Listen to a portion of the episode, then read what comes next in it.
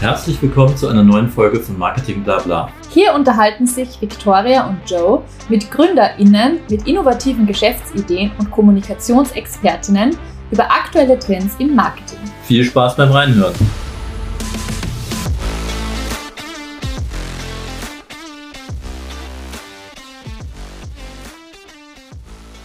Hallo Jonas, willkommen bei uns im Marketing Blabla Podcast. Wir haben uns ausgemacht, dass wir heute an diesem schönen Freitagabend, fleißig wie wir sind, noch ein bisschen über das Thema Startups plaudern und wir freuen uns sehr, dass du dir die Zeit genommen hast. Hallo. Ja, servus und danke für die Einladung. Ja, sehr gerne. Du bist uns ja wärmstens empfohlen worden als Gast von unserer lieben Kollegin der Steffi, die ja auch vor kurzem im Podcast war. Und ja, Jonas, warum glaubst du denn, die Steffi hat uns dich empfohlen? Wie kommst du, wie stehst du denn da so im Zusammenhang mit dem Thema Startups, Marketing? Was sind da so deine Berührungspunkte?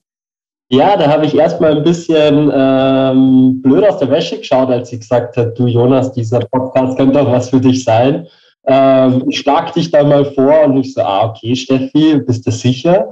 Und so, ja, ja, ich glaube, das äh, könnte voll gut passen, vor allem nämlich mit dem Hintergrund, den ich anscheinend mit, also den ich mitbringe und der anscheinend auch spannend sein kann, nämlich diese ganze Kommunikationsschiene, also interne Kommunikation, das ist meine Stoßrichtung, ich bin selbstständig äh, und beschäftige mich im Bereich Training, Coaching äh, und auch in der Beratung mit den ganzen äh, Prozessen, wie können wir Zusammenarbeit so gestalten, damit wir uns gut voranentwickeln, dass wir Konflikte etc. ein bisschen schneller beheben können und so, dass wir schneller von Problemen zu Lösungen kommen. Und ja, egal ob Startup äh, oder bestehendes Unternehmen, ich glaube, das kennt jedes, äh, jedes Unternehmen. Irgendwann knatscht es einmal ähm, und die Frage ist, wie geht man damit um? Genau, das ist mein mhm. Geschäft. Das heißt, die Unternehmen kommen dann zu dir und sagen, Jonas, ich habe ein Problem, wie komme ich zu der Lösung? Genau, genau. Ich kriege ganz oft so ein bisschen als Feuerwehrmann Anrufe, äh, so, oh, okay, wir stecken fest, wir kriegen es gerade nicht mehr alleine hin.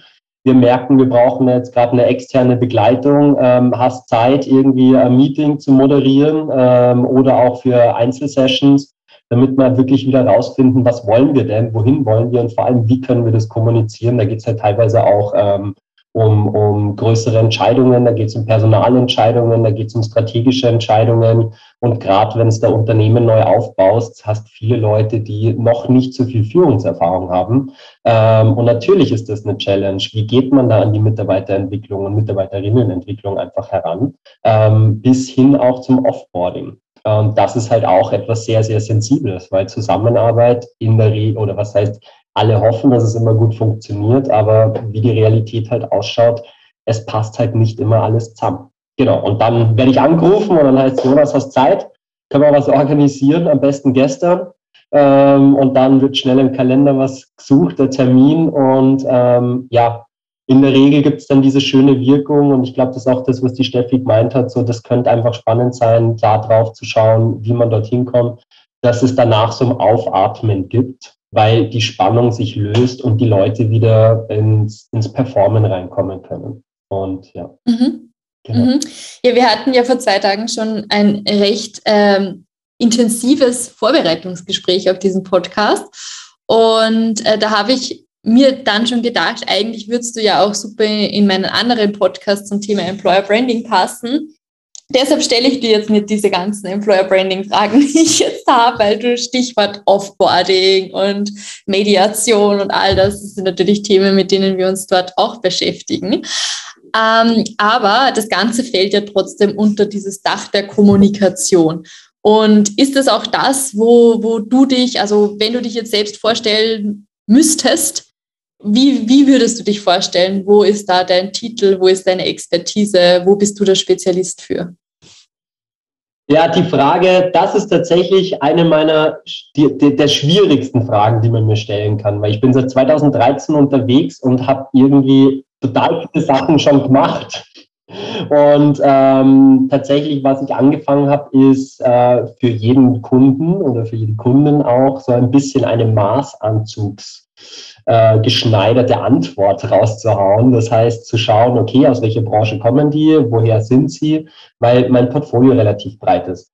Ähm, und aber wie würde ich das, wie würde ich das ähm, kurz und knackig quasi zusammenfassen? Ich helfe Leuten, schneller von Problemen zu Lösungen kommen, auf der Interventionsebene, im akuten Fall, aber auch auf der Präventionsebene, sprich, ich gebe den Leuten äh, äh, Tools mit, Tools an die Hand, wie sie in Zukunft agieren können, sodass sie schneller von Problemen zu Lösungen kommen und das, sodass sie auch Prozesse ein bisschen geschmeidiger steuern können, sage ich mal.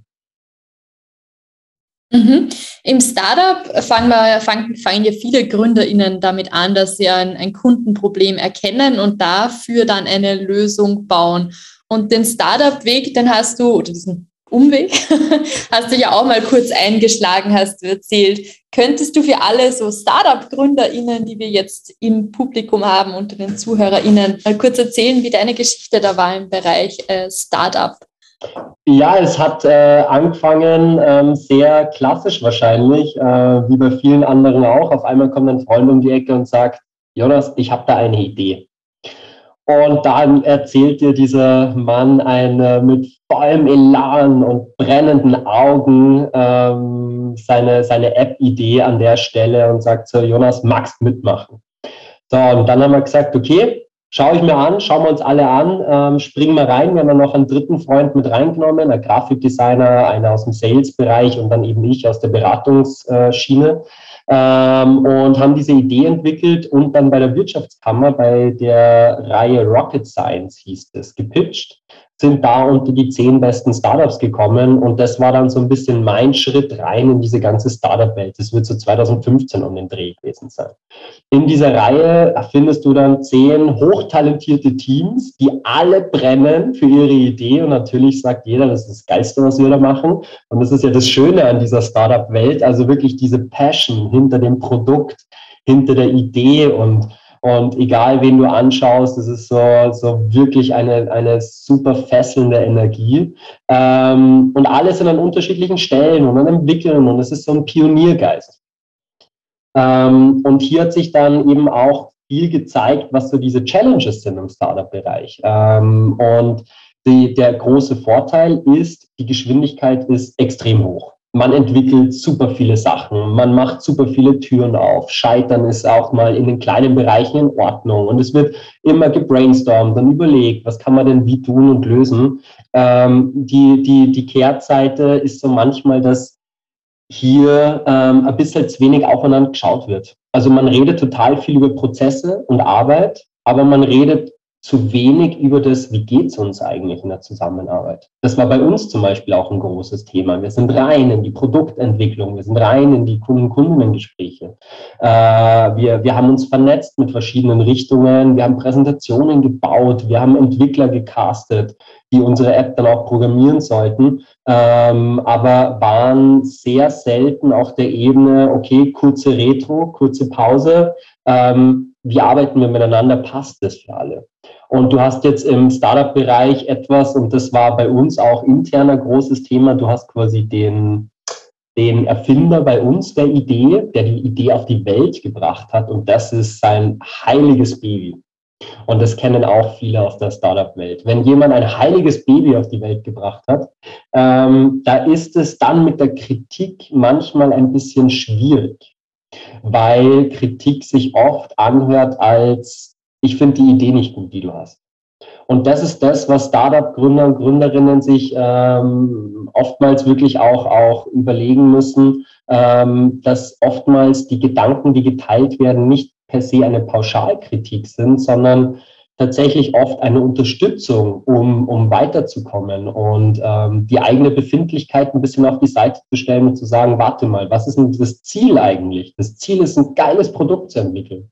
Natürlich brauchen wir Feedback. Natürlich brauchen wir auch kritische Stimmen, weil das mir alle immer nur sagen, das ist das Coolste, was du machst. Ähm, das wird es halt nicht spielen. Das ist am Anfang vielleicht so, aber ab einem gewissen Entwicklungspunkt brauchst du sehr, sehr kritisches Feedback.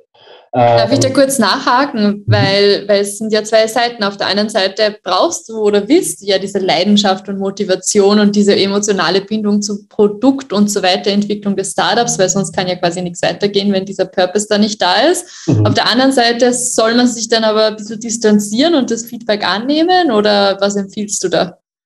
Ähm, ich sage immer so den Leuten, gerade wenn ich merke, dass Feedback annehmen für mich schwierig ist, hörst dir erstmal an und halt die Bappen. Und dann schlaf eine Nacht drüber. Ganz, ganz einfach. Also das, was nämlich auch ja, Wiener, Problematik ist. Wiener Zugang. Ja, genau, genau. Was die Problematik ist, ist, dass sofort zurückfeuert wird. Und weil und deswegen. Und das habe ich mir schon alles überlegt und so und so. Und die Leute hören gar nicht mehr genau hin. Und das ist tatsächlich was, wenn, wenn man, das ist ja auch bei Familienunternehmen genau das gleiche Spielchen, ähm, dass, dass hier so schnell ein Angriff gespürt wird und zurückgeschossen wird, dass gar nicht genau verstanden wird, was will er oder sie mir denn gerade sagen. Und deswegen sage ich immer, wenn ich mir schwer tue Feedback annehmen, dann lernen erstmal die Klappe halten. Klappe halten, sich einen Moment der Ruhe gönnen und dann über, drüber nachdenken, was ist denn mir da gerade gesagt worden? Was heißt denn das? Und wenn ich im Nachhinein noch immer sage, das ist ein Chaos, das ist ein Blödsinn, was, die, was ich da als, als Feedback bekommen habe, dann absolut okay. Ähm, aber in vielen Sachen steckt sehr viel Wertvolles drin und gerade die Kritiker, Kritikerinnen ähm, haben eine entscheidende Rolle beim Erfolg eines Startups auch, muss ich ehrlich sagen. Ja, das glaube ich sofort. Das ist auch so ein Thema. Wir haben jetzt äh, vor kurzem den Marco in unser Team reinbekommen, der sich ähm, viel mit UCD, also User-Centric Design, auch auseinandersetzt und jetzt im letzten Podcast auch zu Gast war. Vorletz, vorletzten Podcast, einen der letzten Podcasts. Ähm, und der hat eben auch erzählt, dass eben, wie wichtig eben genau dieses User-Feedback zu Beginn des Startups ist, um eben ganz nah am, am Kunden, am, an der Zielgruppe zu entwickeln. Und äh, ja, dass das halt, je länger man das aufschiebt, quasi umso größer wird das Problem. Glaubst du, da ist auch der, der, das Thema Perfektionismus äh, äh, ein Thema oder irgendwie auch die Angst äh, vor Patenten und so weiter und so fort, also bevor das angemeldet worden ist, dass man sagt, okay, ich gehe da noch nicht raus und hole noch kein Feedback ein, weil sonst könnte es mir aber wegnehmen? Ja, da, da gibt es viele Facetten. Und das Letzte, was du gerade angesprochen hast, also das war auch bei uns ein großes Thema. Du baust eine neue App mit einer neuen Logik, mit einem eigenen Geschäftsmodell und denkst dir, boah, das ist jetzt der heilige Gral, den wir gerade entwickeln, bloß nichts viel drüber reden. Könnte uns ja wer klauen. Und das ist auch was, was viel in, in Startup-Köpfen in manchen einfach drinnen ist. Halte so lange wie möglich so den Kern deiner Idee zurück. Ähm, weil es könnte wer klauen, aber im Grunde stehst du dir damit selber im Weg. Also das war ganz ehrlich, was mit uns passiert ist. Ähm, wir waren zu wenig transparent auch am Anfang. Ähm, wir waren zu vorsichtig und dadurch haben wir auch haben wir sehr lange gebraucht, um Feedback zu bekommen. Weil klar, wenn du nichts rausrutscht, kommt auch nichts an. Ähm, und es war äh, ist tatsächlich tatsächlich eine Sache. Und die zweite Sache ist etwas, was ich generell beobachte: ähm, Feedback-Kultur ist tatsächlich was, was in vielen Köpfen nicht groß da ist oder auch nicht viel gelebt wird. Das ist tatsächlich ein Speziell auch im Dachraum, oder? In Österreich sogar, dass ja, man sagt, dass speziell dem, da ein Problem ist. Genau, auf den beziehe ich mich jetzt auch in erster Linie, weil das mhm. mein Wirkungsraum ist. Ähm, ich meine, das, das fängt ja schon in der Schulzeit an, etc. Wir lernen ja nicht Feedback geben und Feedback nehmen, sondern da ist oft diese Fremdbeurteilung, mit der wir groß werden und dann äh, wird nicht viel darüber diskutiert, sondern es ist halt so. Ähm, und tatsächlich qualitativ Feedback bekommen und geben ist tatsächlich so ein, ein großes Lernfeld, meiner Meinung nach. Und das ist ja auch der Grund, warum ich sowas wie Trainings äh, in dem Bereich auch verkaufe, ähm, weil die Leute merken, wenn wir ganz ehrlich sind, stehen wir da noch am Anfang. Wir nehmen zu viel persönlich. Wir können nicht qualitativ rückmelden. Äh, wir, wir greifen uns immer wieder gegenseitig an. Ähm, oder wir fühlen Angriffe. Und das ist das, was auch ein bisschen ein Problem ist, äh, ja, wie du sagst, im deutschsprachigen Raum und vor allem eben ja, in Österreich und Wien in der Szene, wo ich mich einfach viel bewegt habe. Ja, ja, was ich beides so, so sehe, ist wirklich, dass es auch wirklich als Geschenk ist, wenn man ein gutes qualitatives Feedback bekommt, weil momentan, sei es jetzt als Selbstständiger, ich meine, das, das kann, glaube ich, jeder von uns gut nachvollziehen, ähm, ist man oft ja trotzdem in seiner Bubble und man liefert dann die Arbeit ab und es läuft ja eh die meiste Zeit gut und wenn es mir nicht gut läuft, kriegt man es auch mit. Aber es ist jetzt eigentlich nicht so, dass jemals wirklich so dieses Feedback zurückkommt. Und wenn man das dann mal bekommt, sieht man erst, wie wertvoll das wirklich ist, um den Service weiter zu entwickeln. Und speziell eben als Startup und als Selbstständige, ich würde jetzt mal sagen, wir können dann gleich zum Thema Selbstständige weitergehen. Ähm, vielleicht im Startup-Umfeld noch ein bisschen leichter fast vielleicht sogar, weil du ja diese Startup-Hubs hast und dann doch Mentoren und äh, in diesen Accelerator-Systemen und so weiter ja immer wieder bei Pitches die Möglichkeit hast, gutes Feedback zu bekommen. Oder ist es kein Feedback, was man bei Pitches bekommt? Ich sage es ehrlich, im Grunde ist alles Feedback. Alles. Jede Reaktion auf das, was wir erzählen, ist Feedback. Ähm, und deswegen sage ich ja, das Kernproblem ist, nichts zu sagen, nichts zu teilen, weil dann, dann gebe ich ja nicht mal die Chance für Feedback. Aber tatsächlich, wenn wir über Kommunikation reden, da gibt es ja so aus dem Konstruktivismus die Aussage, es, man kann nicht nicht kommunizieren. Das bedeutet im Grunde, jedes Signal, was ich sende, löst eine Reaktion aus. Ähm, und tatsächlich ist alles in der Welt ein Feedback. Jedes Augenrollen, jedes Schnaufen, jedes Nicken, jedes Daumen hoch bis hin zu den ganzen verbalen Sachen zählt alles als Feedback. Und ähm, da müssen wir einfach ein bisschen offen werden dafür ähm, und uns überlegen, was wir davon einbauen und was wir aber auch liebevoll auf die Seite schieben dürfen. Gibt's ja auch. Da könnte ich jetzt stundenlang einhaken, sei es jetzt von meinem Linguistikstudium noch über beim Podcasting selbst. Ich halte ja auch Workshops zum Thema Podcasting und wie man quasi als Podcast-Host auch interagiert, wenn man jetzt nicht die Möglichkeit hat, eben was zu sagen, weil du zum Beispiel auf der gleichen Tonspur bist oder was auch immer. Und da gibt es so viele Möglichkeiten, um Feedback zu senden. Das ist total spannend, das ganze Thema. Ähm, lass uns vielleicht trotzdem für einen Moment äh, zum nächsten Thema weitergehen, weil wir dazu tatsächlich noch nicht so viele Gäste hatten. Bist du noch da? Ja, ja, ja, ich bin da. Ähm, ich habe meinen äh, kurz den Laptop angesteckt und dann hat der Monitor. Äh, also. Genau, kurz gesagt, die Verbindung hat nicht mehr ganz hin. okay, kein, kein Problem. Ich wollte nur sicher gehen, dass ich da jetzt nicht weitergehe mit meiner Frage und das hört mir niemand mehr zu. Aber ich hätte, ich hätte, eigentlich, ich hätte noch eine Anschlussfrage daran, mhm. vor, wenn ich es mache. Und zwar, was passiert denn eigentlich, wenn Feedback reinkommt, also gerade bei einem Startup und jetzt wird dann gesagt, euer Produkt Market Fit ist nicht gegeben, ihr müsst ein Pivot machen. Und die Jungs oder Mädels äh, damit total überfordert sind. Was machst du dann? Du meinst jetzt in meiner Rolle als Externer oder in meiner ja. Rolle als Startup in den, an der Stelle? Du kannst auch aus beiden Perspektiven. Ist vielleicht auch interessant.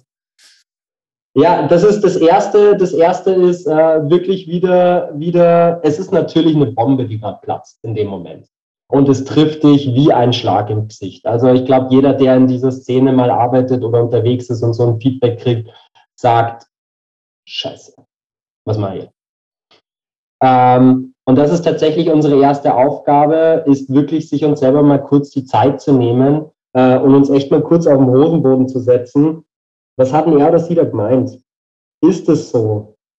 Oder bin ich nach wie vor so überzeugt von dem, was wir tun? Also ich finde, beim Startup gibt es dann auch so ein bisschen diese Willensfrage. Es gibt Leute, die gehen mit dem Kopf durch die Wand. Das ist ein kleiner Prozentsatz, die können dabei bleiben.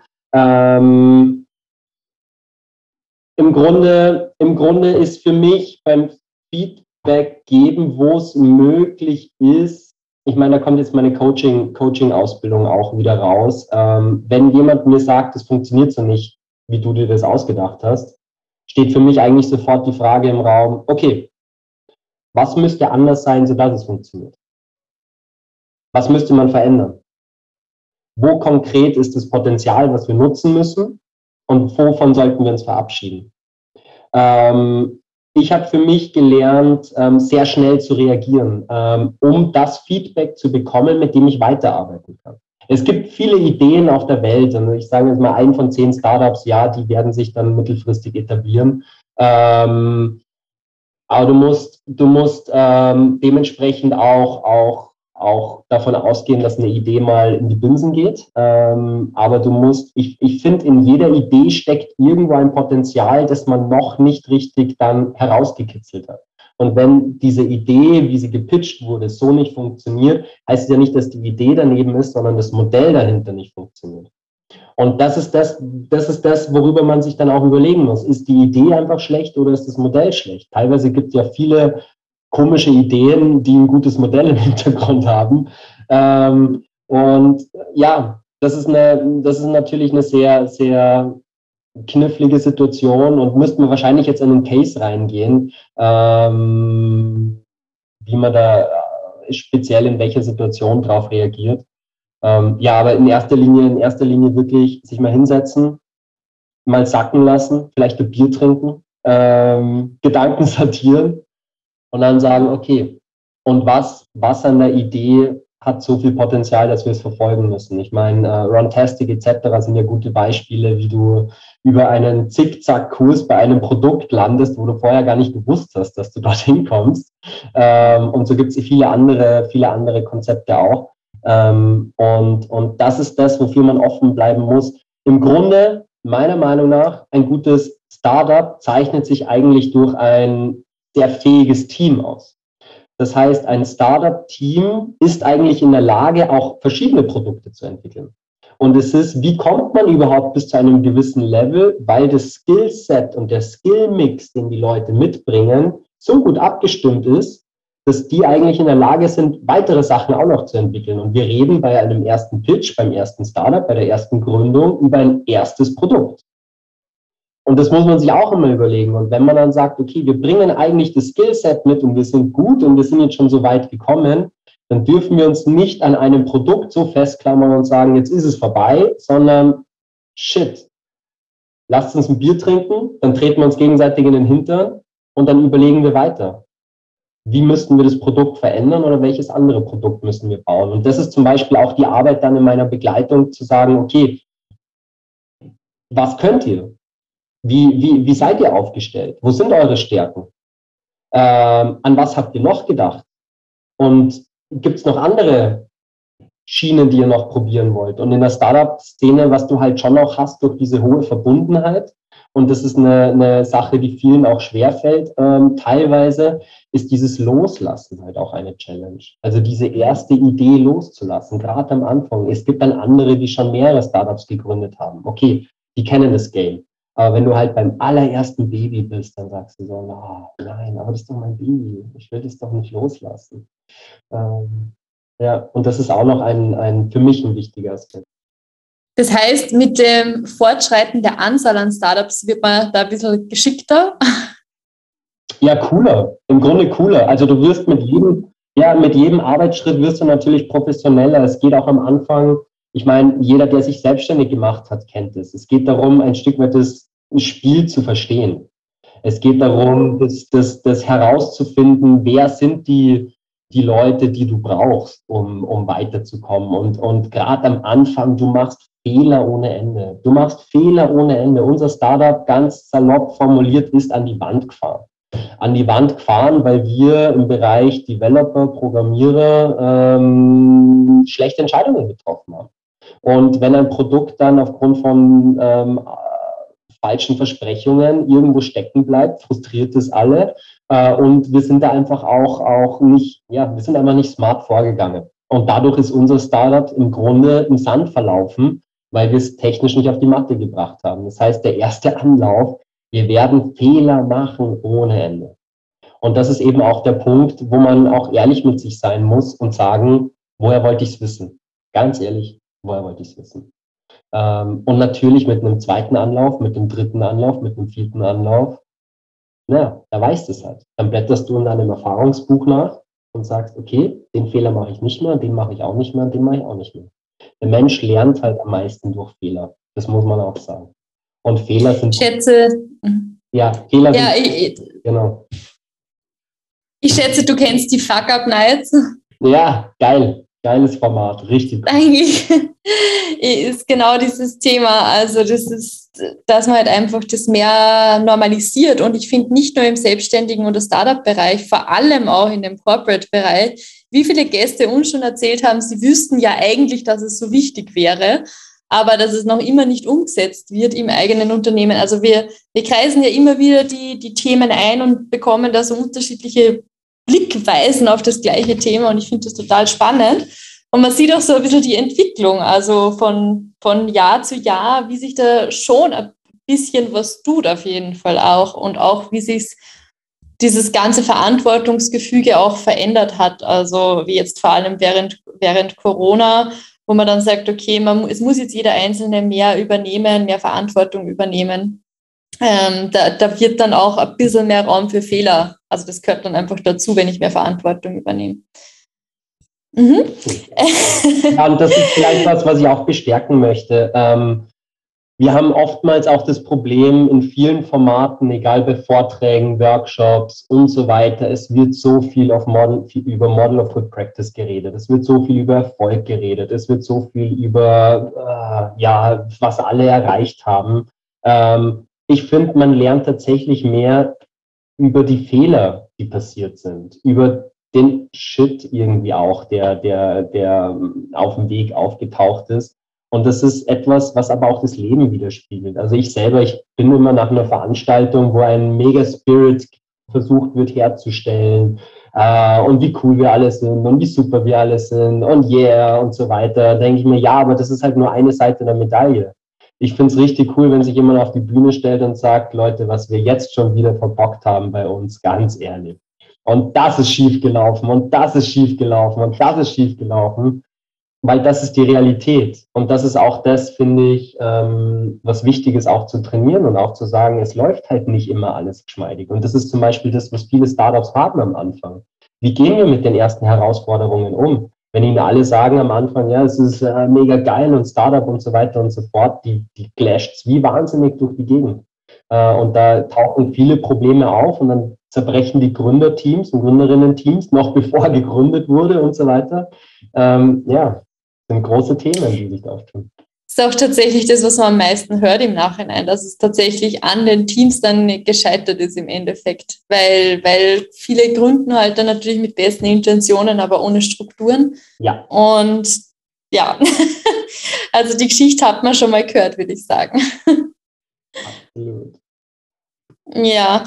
Ähm, ich würde trotzdem sagen, äh, weil wir ja über das Thema Startup und über das Thema Marketing sprechen wollten, dass wir vielleicht einen Schritt weiter schauen. Mhm. Und du hast schon vorher kurz erwähnt, Empfehlungsmarketing ist so das, ähm, wo du dich drauf stützt. Ja. Ähm, für alle, die da draußen jetzt zuhören und auch Freelancer selbstständig sind und quasi ähm, sich selbst vermarkten wollen und komplett überfordert sind von diesem Marketing-Dschungel. Was ist so deiner Meinung nach das, worauf man sich konzentrieren sollte? Ja, du hast es schön formuliert. Ich stütze mich auf Empfehlungsmarketing. Ich würde es fast noch ein bisschen anders formulieren. Ich stürze mich auf Empfehlungsmarketing. Ähm, ist tatsächlich etwas gewesen, was mich sehr fasziniert hat. Da bin ich in einem EPU-Workshop gesessen, gerade in der Gründungsphase auch meiner Selbstständigkeit organisiert von der Wirtschaftskammer und dieses, dieser Workshop hieß auch Empfehlungsmarketing.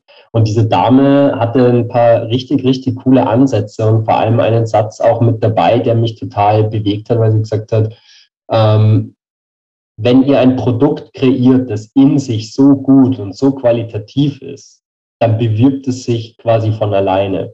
Ähm, das heißt, wenn wir anfangen in unserer Branche, ist natürlich auch ein bisschen branchenabhängiges Thema, aber wenn wir so gut anfangen zu arbeiten unsere Qualität so überzeugend ist, werden wir fast nicht drum kommen, Folgeaufträge zu bekommen. Und gerade in meinem Sektor, im Trainingssektor, Coaching-Sektor, ähm, ich bewege mich viel im B2B-Bereich, das muss ich auch immer dazu sagen, B2C ähm, ist schon nochmal ein bisschen ein anderes Thema. Da muss ich viel breiter ran, da muss ich viel größer ran. Aber im B2B-Sektor ähm, hast du dann ein paar größere Kunden ähm, und die sprichst du etwas anders an.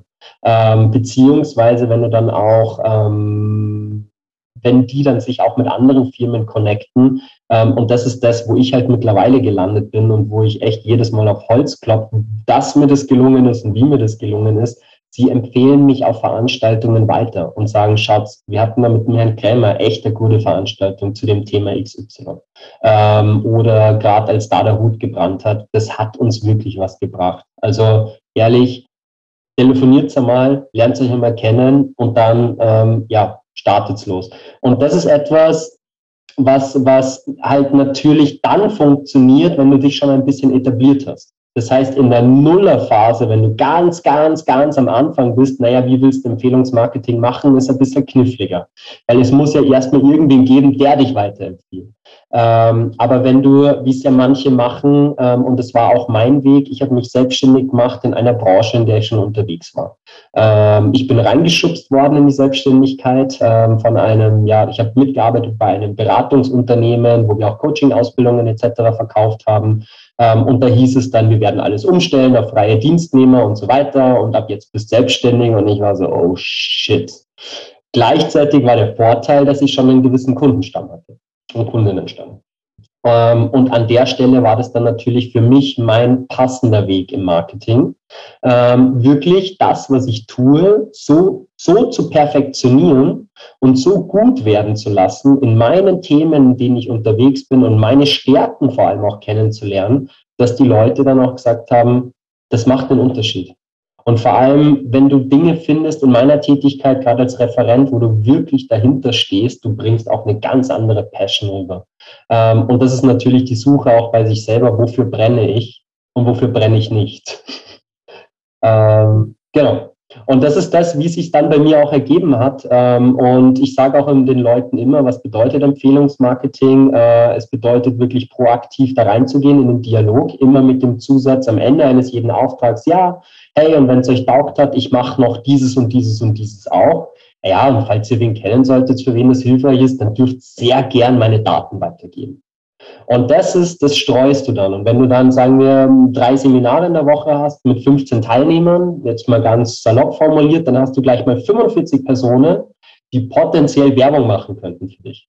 Und wenn du das dann auf einen Monat siehst und dann rechnest du das mit äh, vier Wochen, A3 äh, ähm, Seminare, also sprich 12 mal 45, äh, nein, falsch, 4 mal 45, das summiert sich hoch. Und wenn du dann tatsächlich das schaffst, so ein bisschen die, die Argumentation im Seminar zu perfektionieren oder halt im Kundenkontakt zu perfektionieren, ähm, dann reicht eine Trefferquote von ein, zwei Leute von 15, die dich dann tatsächlich entweder weiterbuchen oder erfolgreich weitervermitteln. Und Empfehlungsmarketing ist aber ein sowohl als auch. Das heißt, du darfst im Empfehlungsmarketing nicht die Hände offen halten und sagen, schmeißt mir alles zu, sondern du musst auch in eine Gegenleistung gehen. Und das ist nämlich dieser spannende Deal, der dabei entsteht. So dieses, ich empfehle dich weiter und du empfiehlst mich weiter. Und wann immer sich diese Geschäftsbeziehung anfängt, bezahlt zu machen, ich gehe auch oft in Vorleistungen in Bezug auf Empfehlungen, ähm, dann, dann wirst du in der Regel auch was zurückbekommen. Und wenn du auch nur unter Anführungszeichen bei 50 Prozent der Fälle wieder was zurückbekommst, dann funktioniert das System wieder. Und das ist eben so eine Frage, wo möchte ich meine Ressourcen reinstecken? Es gibt viele Strategien im Marketing. Das ist eine Strategie, mit der ich sehr gut gefahren bin und mit der ich mich sehr gut etabliert habe.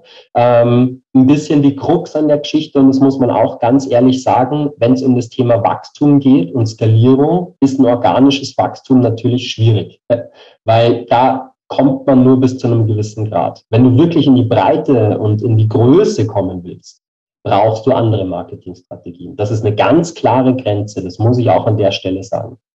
Ähm, allerdings, solange ich als EPU unterwegs bin und sage, okay, ich habe meine Umsatzziele, wo ich ungefähr landen möchte und das soll jedes Jahr um 10 bis 20 Prozent steigen, dann funktioniert das System. Aber ich sage es jetzt, ich bin noch nicht so weit, dass ich jemanden anstellen könnte und sagen, okay, ich gehe jetzt ins Wachstum rein, dann bräuchte ich andere Strategien. Und das ist halt immer, immer die Abwägungsfrage, was, was sind meine Ziele? Ähm, ich kenne aber auch viele, die quasi in sehr aggressives Marketing reingehen und in ein Auftrags-Overload quasi kommen und wahnsinnig schnelles Wachstum dann benötigen.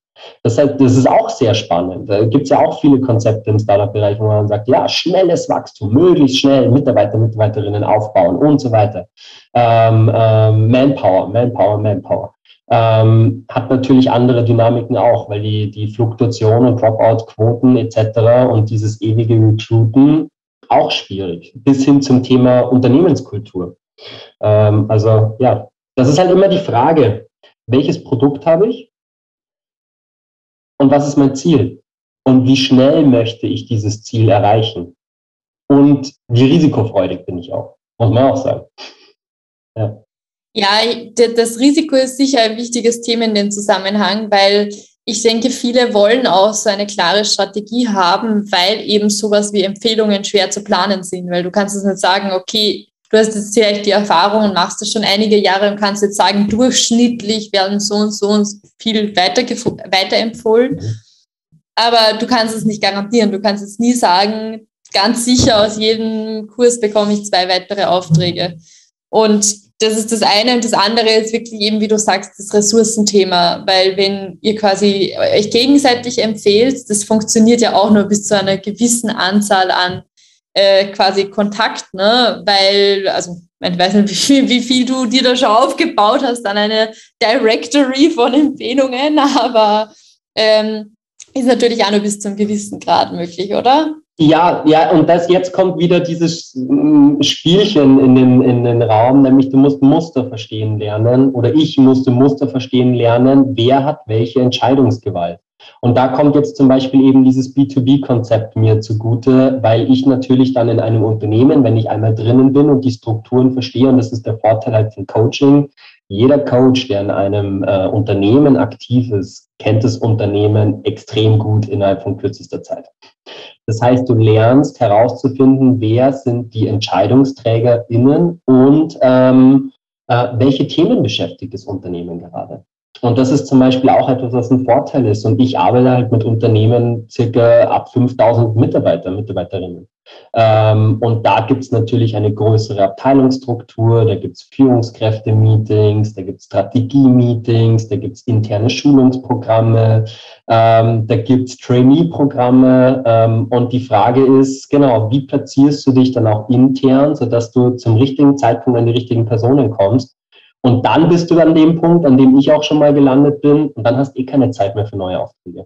Es klingt, es klingt dann irgendwann ein bisschen blöd, aber wenn du in fortlaufenden Programmen landest, wie Trainee-Programmen, die, die Firmen, die dann interne Führungskräfte ausbilden, ähm, das ist ein jährlich durchrollierendes Programm. Das sind einfach Fixtermine und das ist dann eben auch mein Ziel gewesen. Ich habe übers Jahr einfach einen Durchlauf, ich habe einen Vorlauf, einen Forecast von 12 bis 18 Monaten. Deswegen kannst du das im Controlling ganz gut messen mittlerweile.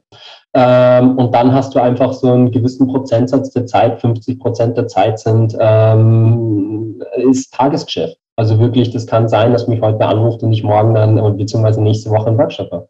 Ähm, aber 50 Prozent der anderen Zeit ist einfach ähm, wirklich, mein Konzept ist, ein stabiles Rollout dann auch zu haben, ähm, mit Dingen, auf die ich mich verlassen kann. Ja, und das ist halt, das ist halt im B2B-Bereich ein, ein, großer Vorteil, weil sie weniger sprunghaft sind als äh, der Customer-Sektor, wo mal dieser Trend ist und mal jener Trend ist und ähm, ja, man noch schneller reagieren muss. Aber wenn du halt reinkommst in den ganzen Coaching-Bereich, dann hast du die, die, die Strategien der Unternehmen irgendwann mal ein bisschen ähm, durchschaut und dann, wenn du verbal nicht ganz auf die Nase gefallen bist, ähm, kannst du es auch ein bisschen ausspielen. Also wir fassen zusammen, am Anfang vielleicht ein bisschen schwierig, bis man mal den ersten, zweiten, dritten Kunden, Kundin hat, dann auf Qualität schauen, schauen, dass man dadurch weiterempfohlen wird und je länger das dann läuft, auch mal bis zu 50 Prozent Folgeaufträge oder regelmäßige äh, Gigs, Workshops, Fortbildungen haben, damit man sich quasi dann doch eine gewisse Stabilität und Sicherheit aufbauen kann. Wunderschön zusammengefasst. Ja, perfekt. Also ein, ein Fünf-Step-Guide für jeden, der sich jetzt selbstständig machen möchte. Mhm. Ähm, und wie lange bist du jetzt selbstständig? Das allererste Mal äh, selbstständig bezahlt worden bin ich 2013. Also ich habe ähm, 90 Prozent Anstellung gehabt, 10 Prozent Selbstständigkeit und bin da reingestoßen worden, genau. Aber 100 Prozent selbstständig bin ich seit Ende 2019, Anfang 20. Habe ich mir gedacht, das ist eine super Idee. Ähm, ja, und was drei Monate später passiert, Ja gut, das war ein bisschen schwer zu, vorauszusehen. aber gut, ich meine, es haben sich da sicher auch so schlimm es jetzt klingt, aber ganz andere Probleme für Firmen auch herauskristallisiert, wo du dann wieder quasi sehr, sehr gute Kundinnen gefunden hast, sicherlich auch mit Pandemiezeiten dann oder zumindest jetzt im Nachgang, wo man die Probleme jetzt sieht. Ja, im Nachgang ja, aber ich sage es ehrlich, für mich als Selbstständiger war das 20er Jahr Katastrophe. Es war wirklich, genau, genau. Es war eine, also ich will da auch überhaupt nichts schönreden und es ist ja immer so als Selbstständiger, du verkaufst dich ja immer wieder selber, aber ganz ehrlich, das war eine ganz, ganz, ganz zahre Zeit, weil mein ganzes Geschäft zusammenbrochen ist. Das sage ich auch ganz ehrlich und die Umstellung auf Online hat einfach zu lang gedauert. Was hältst du denn davon, dass, dass man, weil du es jetzt gerade so nebenbei gesagt hast, dass man sich als Selbstständiger ja immer selber verkaufen muss die ganze Zeit? Was ist so dein Zugang dazu? Ja, natürlich. Ganz ehrlich. Jeder Auftritt, wann immer man wo ist, ähm, die Leute beobachten dich.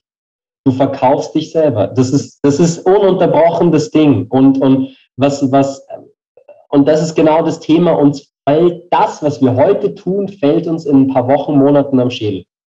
Und das heißt, du musst eigentlich wirklich eine gewisse Form der Professionalität reinkriegen, weil die Fehler, die du heute machst, oder du bist auf einer Netzwerkveranstaltung, keine Ahnung, hast du ein paar Glasel viel Spritzer drinnen oder so und haust ein paar Sachen raus, die eher an der Grenze sind oder bist da bist da redest gerade geschert über einen Kunden, ne, mit dem du gerade unzufrieden bist, das ist das, was dir ein paar Wochen oder Monaten am Schädel fällt. Und das ist halt echt auch immer so ein bisschen dieser schmale Grat. Es kommt wieder auf das Produkt drauf an, das du verkaufst natürlich.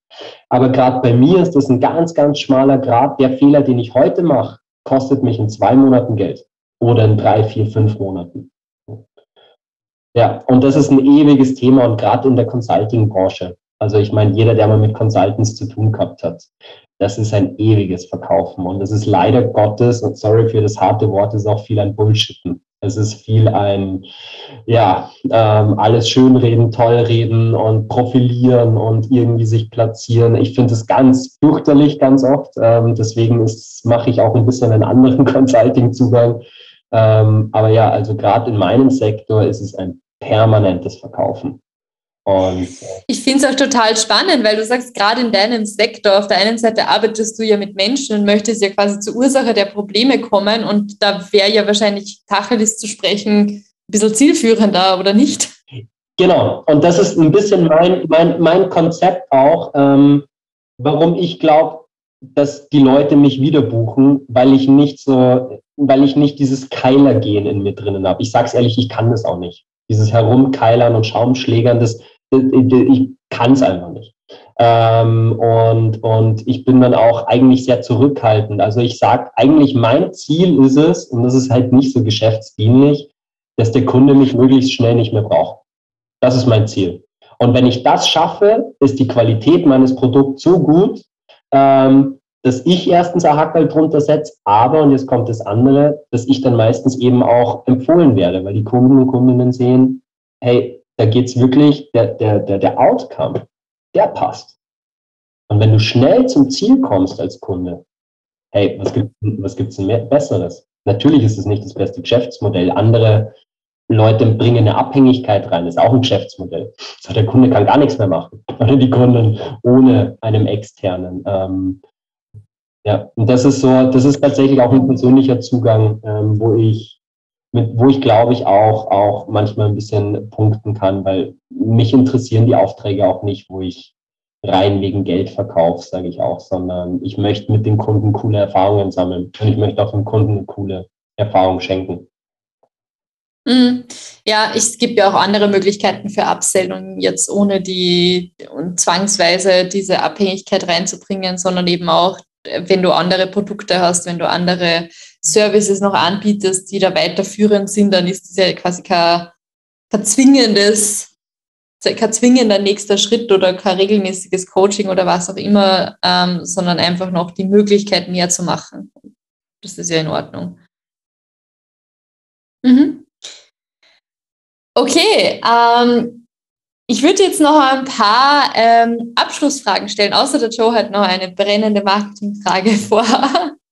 Naja, man, man, könnte ja ganz, ganz tief immer einsteigen in diese ganzen Sachen. Ja, also ich meine, äh, jeder hat auch seine Vorstellung von dem, was wirkt und was nicht wirkt und für welches Level, du hast es ja schon angeschnitten, äh, bis zu einem gewissen Level wirkt das, danach vielleicht was anderes. Und was ich immer interessant fand, war dieser Ansatz, und das machen ganz viele, die ich kenne, die auf LinkedIn kommentieren. Mm. Also über Kommentieren an Geschäft zu kommen. Das funktioniert, glaube ich, nicht. Aber die machen das alle. Mhm. Die machen das. Und äh, hast du damit auch schon Erfahrungen gemacht? Ja, ja, LinkedIn, äh, spannendes Thema, spannendes Thema. Ich kenne viele, wie du auch richtig sagst, Joe, die schwören da drauf. Ähm, ich bin immer wieder ein bisschen am Teilen, am Scheren, am Aktivsein. Ich sage es ehrlich, ich habe über LinkedIn noch keinen einzigen Auftrag akquiriert. Ganz ehrlich, straight. Und alles, was so eine geringe Erfolgsquote hat, ist für mich da, da, da stecke ich dann relativ wenig Energie rein, ähm, weil andere Wege für mich anscheinend effizienter, effektiver sind. Vielleicht liegt es an meinem Skillset, muss ich auch sagen, weil es gibt ja viele, die das total feiern und äh, Workshops ausschreiben und so LinkedIn-Marketing und bla bla bla und so fort. Hey, Leute, wenn es für euch funktioniert, just do it. Wenn es euer Weg ist, ich habe gemerkt, für mich ist es der nicht und am Ende des Tages sprechen dann die Zahlen für sich, ähm, weil mh, mm, bisschen nett in Kontakt sein, ja. Ich finde es auch ehrlich als, als andersrum, das kennt ja auch jeder und jede Person, wie oft man Werbungen über LinkedIn bekommt von irgendwelchen Leuten, die einen irgendwas andrehen wollen. Und ich finde es selber, Jonas, so unangenehm.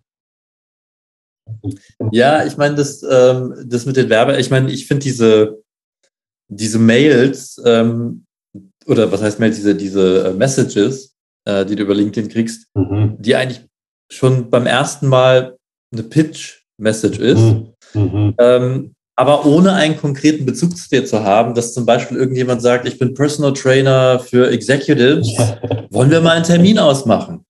Und dann denke ich mir auch so, okay, woher weißt du, dass ich jetzt hier fünf Kilo zu viel auf, dem, äh, auf den Hüften habe? Äh, woher weißt du das? Ähm, nein, aber weißt du, wo so, wo so überhaupt kein Bezug ist, und die Leute das trotzdem versuchen. Und ich meine, ich gebe jetzt hier mal einen kleinen Tipp. Die ersten 1000 Kontakte musst du dir erarbeiten. Aber sobald du über diese Schwelle rübergehst, kriegst du Anfragen. Von interessanten Leuten teilweise auch.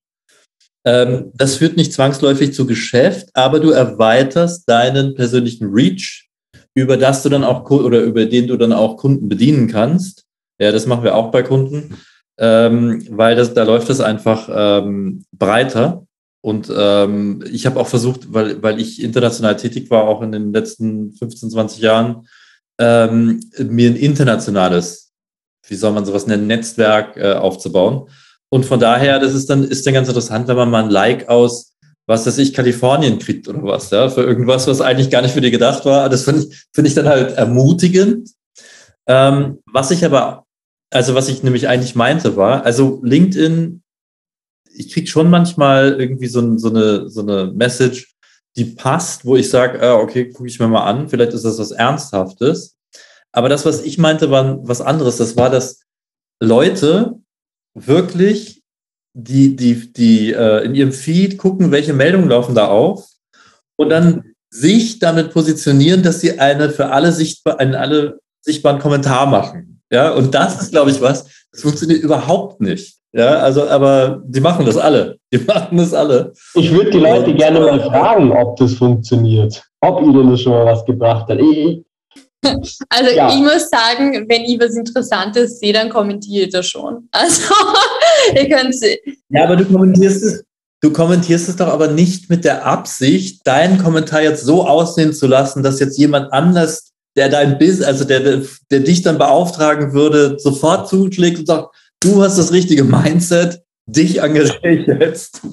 Also Nein, nee, das, das nicht. Aber wenn man jetzt quasi wirklich was kommentiert, äh, Beispiel beim Event dabei gewesen und es war halt wirklich, also da wurde ich dann markiert und es war halt wirklich eine coole Veranstaltung und er fragt, was hat euch am besten gefallen? Ja, wenn ich dann drunter schreibe, ja, das hat mir wirklich gut gefallen und mir dann wiederum der folgt, der quasi diesen Vortrag gehalten hat, dann ist das ja nur sinnvolles Netzwerk. Genau, das ist, das ist etwas, absolut sinnvoll, absolut gut. Ich glaube, was der Joe meint, ist das, also ich kenne das auch, dass die Leute dann schreiben, hey, danke für die Einladung, cooles Event.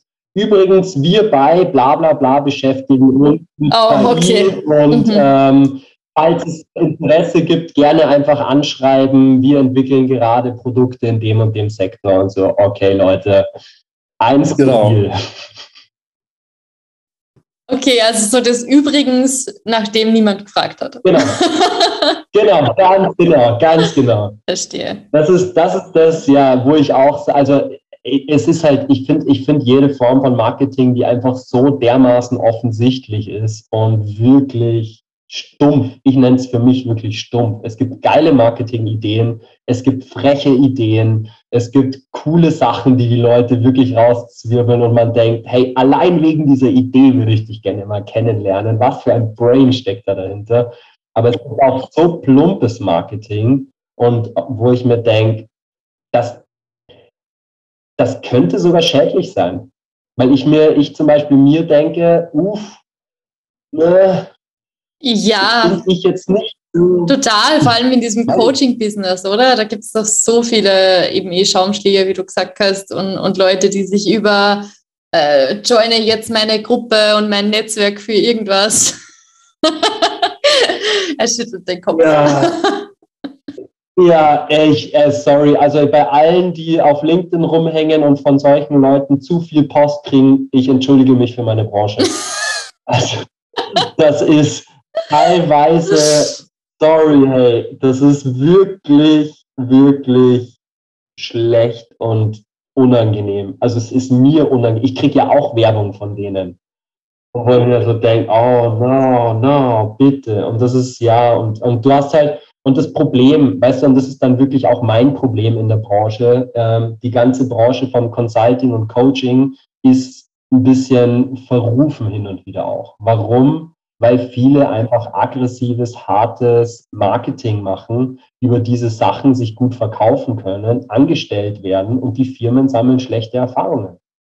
So, und eine Firma, die sich dann irgendeinen Schaumschläger reinholt, der, wo sie dann echt viel Kohle zahlen für einen Tag, keine Ahnung, zwei, drei, vier, 5.000 Euro, ähm, und dann kommt nichts rum, kein ordentliches Ergebnis, die werden sich natürlich hüten, wieder externe Beratung reinzunehmen. Und das ist etwas, was halt, halt natürlich dann am ganzen Markt wieder schwierig macht. Das ist ein riesen, riesen, eine riesen Landschaft. Mhm, ja. Total, das haben wir im Marketing auch schon die Erfahrung gemacht. Wenn du in eine Firma reinkommst, wo schon mal schlechte Erfahrungen gesammelt wurden mit einer Marketingagentur, ist es total schwierig. Du musst bei quasi einem Minuspunkt anfangen, das ist überhaupt mal auf Null kommt und dann erst mal ins Positive das zu verwandeln, ist nochmal ein extra Aufwand. Und ich finde, da ist es gar nicht so, was man immer hört, dass man quasi die, äh, den Markt mit, mit zu günstigen Preisen kaputt macht, ist weniger das Problem, als dass man den Markt mit schlechter Qualität kaputt macht. Und das ist der Punkt, was ich gemeint habe, deswegen auch, weil ich das bei vielen mitgekriegt habe in der Anfangszeit. Weißt du, du bist eingeladen bei einem Strategie-Meeting, das moderierst du jetzt. Und dann machst du halt einen Klassiker, so ganz vor ein paar Jahren stehen halt überall die Flipcharts rum und dann schreibst du ein bisschen mit und so weiter und du siehst, wie sich ein paar mental schon verabschieden. Und dann frage ich dann irgendwann so, was ist denn jetzt los? Ja, weißt Jonas, ähm, wir haben schon so viele Flipcharts geschrieben in so vielen Meetings und die sind alle im Kasten verschwunden. Nichts ist passiert. Wir kennen das Spielchen schon. Das macht überhaupt keinen Unterschied, ob wir jetzt mitmachen oder nicht mitmachen. Und das ist das, das ist wirklich ein Punkt, wo du merkst, die Leute verlieren ein Vertrauen auch in die Produkte, die sie gerade bekommen könnten. Und auch in Menschen, die da wirklich sind, auch bei euch.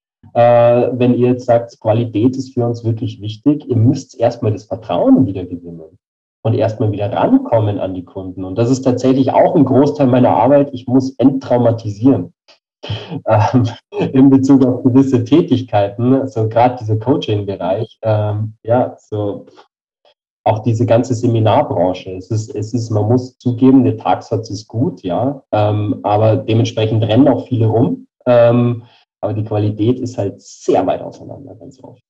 Und Vertrauen ist auch ein super wichtiges Thema. Also ich glaube, das ist für Selbstständige auch ein Riesen, egal eigentlich in welcher Branche man ist. Man tut sich, ich kann jetzt nur aus Marketing-Sicht natürlich sprechen, aber man tut sich so viel leichter, wenn da grundsätzlich positives Vertrauensverhältnis ist, macht es A mehr Spaß und B ist es auch zielführender, als wenn jetzt jeder Schritt quasi überprüft und freigegeben werden muss und so weiter und so fort. Deswegen macht mir persönlich auch die Arbeit mit, mit kleineren Unternehmen, mit einzelnen Unternehmern sehr viel Spaß, beziehungsweise auch mit großen Unternehmen, wenn man dann jemanden hat, der dann auch wirklich eben Entscheidungsträger ist und auch dieses Vertrauen entgegenbringt. Also das, das ist was ganz anderes, auch für alle, die jetzt vielleicht neu in, in, äh, als Selbstständige unterwegs sind, ähm, auch das vielleicht mal zu überdenken ob es vielleicht daran liegt, warum das eine oder andere mehr Spaß, weniger Spaß macht, zielführender ist, produktiver ist und so weiter. Ich empfehle auch immer allen, wenn es auch da ums Anfangen geht und ich bin in einer Branche, wo schon mehrere Produkte am Markt sind, ich empfehle auch wirklich die Frage, hey, habt ihr schon mal was gemacht in die Richtung? Habt ihr schon mal Erfahrungen gesammelt? Diese Frage diese Frage ist für mich auch total spannend geworden, weil ich daraus natürlich sehr schnell erkennen kann, ob schon ein Trauma da ist oder nicht. Ob ich jetzt Traumabewältigung mache oder ob ich auf eine grüne Wiese gehen darf und wirklich sage, hey geil, marschier mal los, die sind offen, die haben Bock. Und die zweite, also nach der Frage, habt ihr schon Erfahrungen mitgemacht, ist meine zweite Frage, wie sind denn die Leute eingestellt dazu? Zu der neuen Kampagne, zu der neuen Idee, zu dem Produkt, zu der Veränderung äh, und auch zu dem Prozess dementsprechend. Also das ist für mich eine Frage, wollen die Leute überhaupt, dass ich komme? Will dein Team, dass mit ihnen gearbeitet wird? Und dann bin ich halt auch so fair, dass ich dann mit den Leuten sehr direkt rede und sage, schau, wenn von deinem Zwölf-Mann-Team zwei wahrscheinlich dabei wären und zehn dagegen, ich sag's dir ehrlich, spart euch die Kohle zum jetzigen Zeitpunkt, weil das wird nichts bringen spart euch die Kohle, zieht noch eine Schleife und wenn ihr ready seid, dann ruft nochmal an. Dann gehen wir los. Und das sind so Maßnahmen auch, finde ich, eine, eine ehrliche Kunden-, Kundinnenbegleitung, die einfach auch wichtig sind am Anfang. Ähm, und das ist natürlich schwer, gerade wenn du auf die Kohle angewiesen bist. Ähm, und du eigentlich sagst, oh, da geht mir gerade was durch die Lappen. Ähm, auf der anderen Seite kriegst du oft einen Return dadurch, weil die Leute sagen, Jonas, das schätze ich. Danke, ja. Und wenn du auch quasi diesen Gedanken umdrehen kannst und sagst, ihr schmeißt Geld raus, das ist, ich weiß, nicht wirtschaftlich für dich, aber ich danke für die Ehrlichkeit. 90 Prozent würden wahrscheinlich trotzdem was verkaufen an der Stelle. Ich glaube, ja. Ja, dann fängt nämlich auch der Kunde, die Kundin selbst damit an, sich zu überzeugen, warum er es vielleicht doch braucht. Du brauchst dann gar nicht mehr recht viel verkaufen oft. Genau das ist, das ist, das ist, finde ich, äh, ein wichtiger Zugang. Und ein Freund von mir, das ist einer der ersten Trainer in Österreich im Bereich Radical Honesty, radikale Ehrlichkeit, nicht zu verwechseln mit brutaler Ehrlichkeit. Wir haben in unserem Podcast, die Bewegte Männer AG, auch eine Folge mit ihm aufgenommen. Ähm, und er betont es auch immer so, so, so schön, dieses, ähm, dieses, dieses, wir müssen mit diesem ganzen Bullshitten aufhören. Wir müssen wirklich in diese ehrliche Interaktion reingehen. Und, und wenn mein Gefühl sagt, es passt nicht für dich, das, was wir gerade tun, dann ist es auch wichtig zu äußern, weil ansonsten geht man in eine Lose-Lose-Situation. Und, und diese Lose-Lose-Situation ist, das bringt einem mittelfristig halt gar nichts. Und und, und das, das, das ist tatsächlich auch etwas, wo ich die Erfahrung gemacht habe, Unternehmen, Kooperationspartner schätzen auch Ehrlichkeit. Und dann ist halt die nächste Frage, wer soll mein Kunde sein? Welche Unternehmen sollen meine Kunden sein? Und mir als Jonas, ich habe einen sehr strengen Filter, das sage ich schon auch ehrlich. Also ich bin in vielen ehrlichen Gesprächen, wo ich auch oft drauf komme, wir sind nicht die richtigen Sparing-Partner. Und es ist auch besser so, dass da wer anderes hingeht, weil jemand anderes besser zu deren Unternehmenskultur passt. Ich habe weniger Schererei danach, die haben weniger Schererei danach. Es ist kein Frusterlebnis wirklich im großen Sinne da. Ist natürlich immer ein bisschen Überwindung. Ich kann es mir mittlerweile leisten, weil die Auftragslage Gott sei Dank gut genug ist. Aber es ist tatsächlich ähm, ein Filter, der für mich sehr, sehr zentral geworden ist. Und ja, man sagt ja, es ist ein mega abgedroschenes Sprichwort und ich schmeiß gleich was ins Phrasenschwein. Wo eine Tür zugeht, macht sich eine, geht eine neue auf. ja, du nimmst mir eigentlich schon meine Abschlussfragen äh, vorweg, weil die letzte wäre gewesen, du bist doch auch Podcaster, wo kann man dich denn noch hören? ja. Aber ich würde sagen, das ist dann damit quasi erledigt. Die Folge habe ich mir angehört und ist approved, kann man sich anhören. Aber ihr habt ja ganz, ganz viele Folgen online. Ja, ja, auf jeden Fall. Wir packen auf jeden Fall auch den Link zum Podcast in die Show Notes. Dann kommt ihr direkt äh, zum Podcast. Du hast schon gesagt, auf LinkedIn bist du jetzt nicht so aktiv und, oder am hältst nicht so viel davon? Am aktivsten. Am aktivsten, okay. Ja, also genau. wenn man sich mit dir connecten will und tatsächlich eine ehrliche Anfrage hat, dann ja. kann man sich über LinkedIn am besten bei dir melden oder wie kommen die Leute auf dich zu? Ich würde sagen, am besten meldet euch bei der Victoria. Äh, und die Victoria hat, hat meine Erlaubnis an der Stelle, meine Kontaktdaten weiterzugeben. Hm. Alles, Alles DSGVO-konform. Ganz wunderbar. Okay, wunderbar. Das mache ich natürlich sehr gerne, ja, inklusive der 20% Provision natürlich. okay, dann doch lieber über LinkedIn bitte. Hat ähm, das jetzt geschrieben? Äh, wie bitte? Ich dachte, ich dachte ähm, die, die anrufen, da sagst du, Victoria, halt so, ähm, du, ich könnte das jetzt auch persönlich einfach nehmen, aber ich kenne da jemanden, der macht das noch besser als ich. Dann tust du mit der Ehrlichkeit, die der Jonas angesprochen hat. Und, äh, aber ich habe vielleicht auch was für dich, Victoria. Und so könnt ihr euch das beide aufteilen. Ah, zwei Fliegen mit einer Klappe. Gute Idee. Ja. Sehr gut. okay, ich glaube, wir sollten jetzt langsam das Recording beenden. es ist spät. es ist spät, es ist Freitagabend. Ähm, nein, eine Frage habe ich noch mal noch an dich, äh, eine wirklich allerletzte Frage. Ähm, und zwar, wirst du nochmal Startup-Gründer? Uh, gute Frage. Ähm, wenn das Produkt sich eignet, dann ja. Ähm, was ich gelernt habe im Laufe der Zeit, ähm, sein eigener Chef zu sein und beziehungsweise selbst was zu steuern, ähm, liegt mir doch ein bisschen mehr als in Strukturen mitzulaufen, die mich einschränken in der Freiheit. Und tatsächlich ist meine Vision, meine Idee schon mehr, ähm, entweder bei einem Produkt einzusteigen und dort dann quasi mitzugestalten auf einer freieren Ebene oder ähm, selbst eins auf die Matte zu bringen, ähm, wo man dann auch ein Team mit aufbaut. Also das ist schon etwas, was mittelfristig äh, sehr interessant ist ähm, und wo ich auch Bock habe. Also ich habe auch Lust, mit Menschen einfach zu arbeiten. Das heißt, in the long run werde ich kein IPU bleiben. Und ja, ich bin gespannt, welche Tür sich bei mir auftut. Ich sage immer so, wir müssen offen durchs Leben gehen, wir müssen alles ausprobieren, wir müssen möglichst viele Fehler machen. Ähm, weil dann, dann irgendwann passiert was Spannendes. Und das ist das, was das Leben einfach wertvoll macht. Losmarschieren, experimentieren, ausprobieren und am Ende des Tages den richtigen Platz finden für sich. Wunderbare Worte zum Freitagabend. ähm, die Hörerinnen werden es zwar an einem Donnerstagmorgen hören. Wir wünschen euch trotzdem jetzt schon mal ein, ein schönes Wochenende aus der Vergangenheit quasi. Ähm, Jonas, vielen Dank, dass du dir die Zeit genommen hast und das noch eingeschoben hast vor deinem Urlaub. Wir schätzen das wirklich sehr und wir freuen uns, dass du hier zu Gast warst und wirklich so eine ganz neue Perspektive nochmal auf das Thema Startup-Gründung, zwischenmenschliche Beziehungen in Unternehmen selbst Marketing für kleine Startups, für Selbstständige und Freelancer gebracht hast. Es war unglaublich spannend. Danke dir, dass du dir Zeit genommen hast und ja, viel Erfolg weiter. Wenn sich da ein Startup ergibt mittelfristig, lass es uns wissen, dann promoten wir das gerne. Ja, super. Hey, vielen Dank, ihr zwei. Danke für die Einladung und an alle, die reingehört haben. Ähm, hoffe, es war irgendwas dabei und wenn irgendwo Fragen sind, rührt euch gern. Lieber einmal mehr als einmal zu wenig. Das ist immer meine Einladung. Und ja, vielen Dank für dieses super feine Gespräch und alles Gute auch euch weiterhin für den Podcast. Ja?